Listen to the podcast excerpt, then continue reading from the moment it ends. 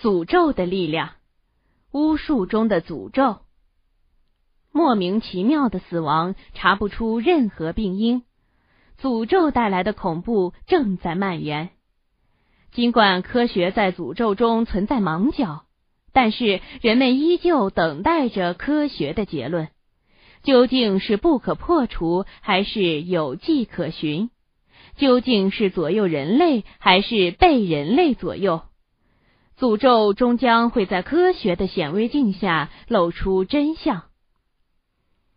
诅咒术是黑巫术中较为恶毒的一个分支，而且是在国际上流传极为广泛的一种巫术。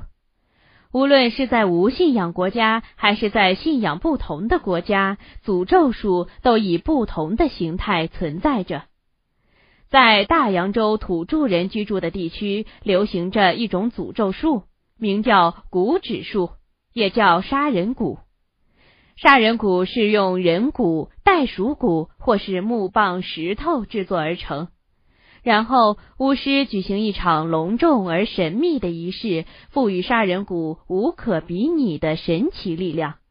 这种力量带着巫师的诅咒，可以杀死任何想杀的人。杀人蛊主要用以处理触犯部族内部条例的人。杀人者只需要用杀人蛊指着被杀者念动咒语，就算完成任务。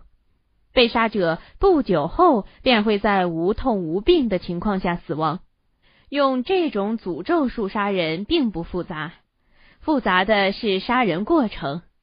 杀人者必须身披白色羽毛，脚踏用人的头发做成的鞋子。跪在被杀者附近的地方。传说杀人蛊杀人从没有失灵的时候，所有被杀人蛊指过的人都会悄无声息的死去。据记载，曾有一名叫乌鲁姆的土著人因触犯部族条例而被执行巫蛊术。行刑的第一天，乌鲁姆便无法吞咽食物和水。家人将其送到达尔文医院就诊，医生却查不出任何病因。乌鲁姆在清醒的时候称，他要放弃治疗，因为被杀人蛊指过的人不可能有生还的机会。果然，在第五天的时候，乌鲁姆死亡，身体没有出现任何病变。类似骨指术的诅咒术在很多土著部落中泛滥。当地的警方和专家也对此做过详细的研究，却一无所获。心理学家曾对这种现象做过一种解释，他们认为被杀者是受到了严重的心理暗示，认为被杀人蛊指过就一定必死无疑，于是他们在心里为自己判了死刑。这种心理状态以很快的速度变成生理反应。美国一位教授曾举过这样的案例：曾有一群年轻人开玩笑，将其中一人的双手双脚绑住，再蒙上他的眼睛，然后将他放置于一个已经废弃的铁轨上。当此人感觉到自己被放到铁轨上，心里便十分紧张。因为他不知道这条铁轨已经废弃。这时，一辆列车从旁边的铁轨上呼啸而过。令人惊讶的是，这名被绑着的年轻人并没有被火车压过，可他却已经死亡。专家认为，这跟骨指数是一样的道理。被绑者不断给自己必死无疑的心理暗示，从而瞬间血压骤升，心跳停止。心理学上有很多类似的案例，曾有人被无意中关进冷藏车里，第二天被人们发现时，他已死亡。然而，冷藏车里并没有制冷，里边的温度跟外边的温度几乎一样。显然，死者非常担心自己会被冻死。这种心理暗示最终影响了他的生理。因此，不少专家认为，骨指数是一种心理暗示，并不存在诅咒巫术之说。人在极端恐惧的状态下，很容易产生血压降低、血流量减少、肾上腺激素增加，从而导致失声、无法吞咽、肌肉抽搐、全身颤抖等生理反应，最后死亡。但对使用骨指术的部落来说，这种古老的诅咒术依旧是不可抗拒的神秘力量。在世界流传的无数诅咒中，埃及法老的诅咒无疑是其中最具神秘色彩的，而在法老的诅咒中，图坦卡蒙的诅咒绝对拥有独一无二的神秘力量。埃及政府曾经收到过一名南非妇女的求助信，信上写着一段令人难以置信的神奇又悲惨的遭遇。这名南非妇女曾购买过一颗圣甲虫形的宝石。自从这颗宝石进入他家门的那一刻起，悲剧就接踵而至。他的家人接二连三的莫名死去。在一次偶然的机会里，他得知了法老图坦塔蒙的诅咒，而圣甲虫宝石正是从图坦卡蒙墓穴里盗出的宝石饰物。既然这是一颗受了诅咒的宝石，就不能再继续留在自己手里。于是，这名南非妇女打算将这颗宝石出售。然而，就在她进行交易的前一天，她的丈夫死于非命。悲伤又惊恐的妇女这才写信给埃及政府，希望埃及政府能帮助她破除诅咒。圣甲虫造型的事物被古埃及人视为护身符，他们认为这种事物具有保护力量。从生到死都不会离身，也就是说，很多古埃及人死亡之后都会有护身符做陪葬，希望能在死亡路上和来生一样得到庇护。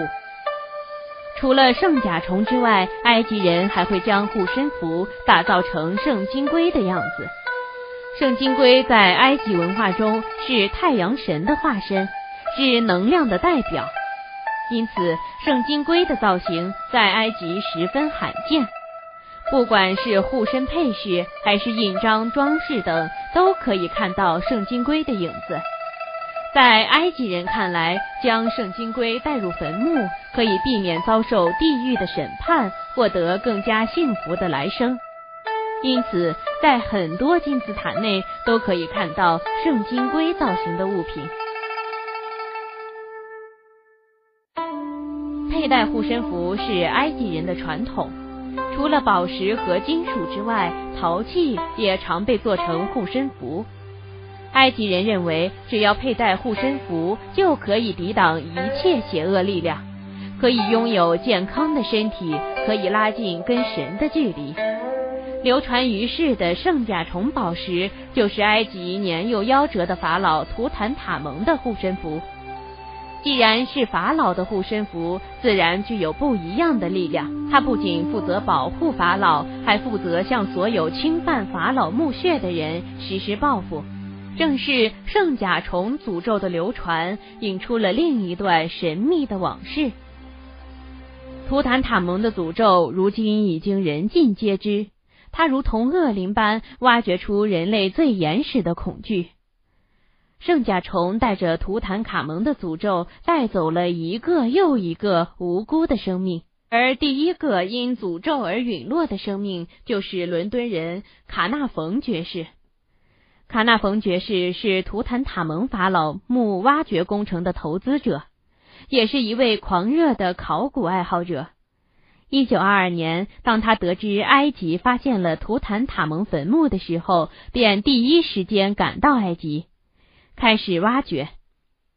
据当地的农民说，法老墓的入口刻着一句咒语：“死神奥西里斯的使者亚努比斯将会用死亡的翅膀接触侵扰幼王安眠的人。”当地人对此坚信不疑，因此断不会去动埃及法老的墓穴。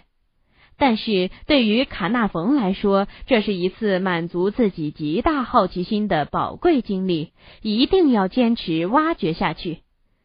然而，可怕的事情就在卡纳冯开工时上演。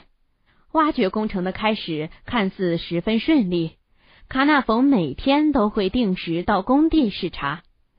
有一天，当他打算进入墓穴的时候，忽然他的左脸颊上出现了一阵刺痛。不消多时，他的左脸便肿了起来，好像被虫子叮咬了一般，疼痛感异常强烈。当天晚上，肿块就已经扩大到让人惊讶的地步。几天之后，肿块更是一点消退的迹象都没有，甚至还在不断的扩大。卡纳冯用刮胡刀小心的刮着脸上的胡须，尽管动作轻缓而仔细，可刮胡刀却还是中邪般划向肿块，瞬间将肿块割破，大量的脓血从肿块中流出。不久之后，卡纳冯爵士便全身寒冷，体温不断升高。经过诊断，才知道他是因为肿块破裂而患上了败血症。卡纳冯开始陷入无端的恐惧之中，并时常念叨着一些别人听不懂的话。在一天早上，他突然高声喊着：“我现在完了，已经听到呼唤的声音了。”十几个小时之后，卡纳冯爵士在痛苦中死去，面部还保留着因恐惧而形成的狰狞，让目睹这一切的医护者不寒而栗。卡纳冯爵士的死亡并没有终止可怕的诅咒，在接下来的半年中，他的兄弟自杀身亡，曾经照看过他的医护人员也接二连三的死去。一位来自南非的富翁带着从法老陵墓中挖掘现场偷来的图坦卡蒙的黄金面罩，被淹死在回家的旅途中。紧接着，各种各样神秘的死亡不断降临。曾到过挖掘现场的人们，不是患了鼠疫猝死，就是因为某种不知名的病种而被夺走生命。当时亲自参加过挖掘的人更加悲惨，有人死于肺病，有人死于高烧，有人死于心脏骤停。整个开罗和伦敦顿时陷入了前所未有的恐惧中。隔一段时间就会有报道称，到过陵墓的某某人突然死亡，谁都不知道下一个死去的人会不会就是自己。在那个时候，有十七名参与挖掘图坦卡蒙陵墓的考古学家和调查专家接连神秘死亡。他们生前或是直接接触过法老的木乃伊，或是研究过陵墓建筑。或是触摸过陵墓内的陪葬物品，总之都是跟陵墓有过亲密接触的人。更可怕的事情在一九二九年发生，卡纳冯爵士的岳母伊丽莎白夫人突然死亡。根据诊断，她死于一种有毒虫子的叮咬。死法跟卡纳冯爵士几乎如出一辙。越来越多的人相信图坦卡蒙的诅咒在疯狂肆虐，可是有一件事儿却不得不让人注意，那就是当年卡纳冯爵士的助手卡特依然活着，而且十分健康。直到一九三九年，六十五岁的卡特才悄然离世。卡特是个对诅咒之说异常鄙视的人。可他却安然无恙地活到了寿终正寝。人们在思考，为什么那么多去过法老陵墓的人都死于非命，但只有卡特和为数不多的几个人躲过了死亡的诅咒。但人们很快就发现，卡特并没有躲过诅咒。他最疼爱的女儿伊布林卡特，在他去世后不久便上吊自杀了。伊布林在死前曾写下一封遗书，上面写着一些卡特妇女鲜为人知的故事。卡特饲养着一只金丝雀，有一天突然被一条眼镜蛇咬死。眼镜蛇被埃及人看作法老的守护者，会杀死所有侵犯法老陵墓的人。这就是卡特受到诅咒的开始。此后不久，伊布林便患上了抑郁症。而且日渐严重，看着生病的女儿，卡特比死还难受。终于在卡特死去后不久，伊布林受不了疾病纠缠而选择自杀，并留下“我再也无法忍受诅咒了”的遗言。在此后的很长一段时间里，几乎没有人在无故死亡，因为到过图坦卡蒙陵墓的人几乎全死光了。人们以为诅咒结束了。却没有想到，死亡的阴影依旧在悄悄扩展。当年从图坦卡蒙陵墓挖掘出的陪葬品，被埃及政府安排在巴黎举行展览。曾有人警告过政府，不要随便把法老的遗物带出埃及，可政府执着的认为，这是一次展示本国文化的大好机会。就在此决定生效后不久，埃及政府文物管理员遭遇车祸，重伤身亡。而这些不过是个开始而已。展览如期在巴黎举行，加梅弗列兹博士担任了这次展览的总筹划师一职。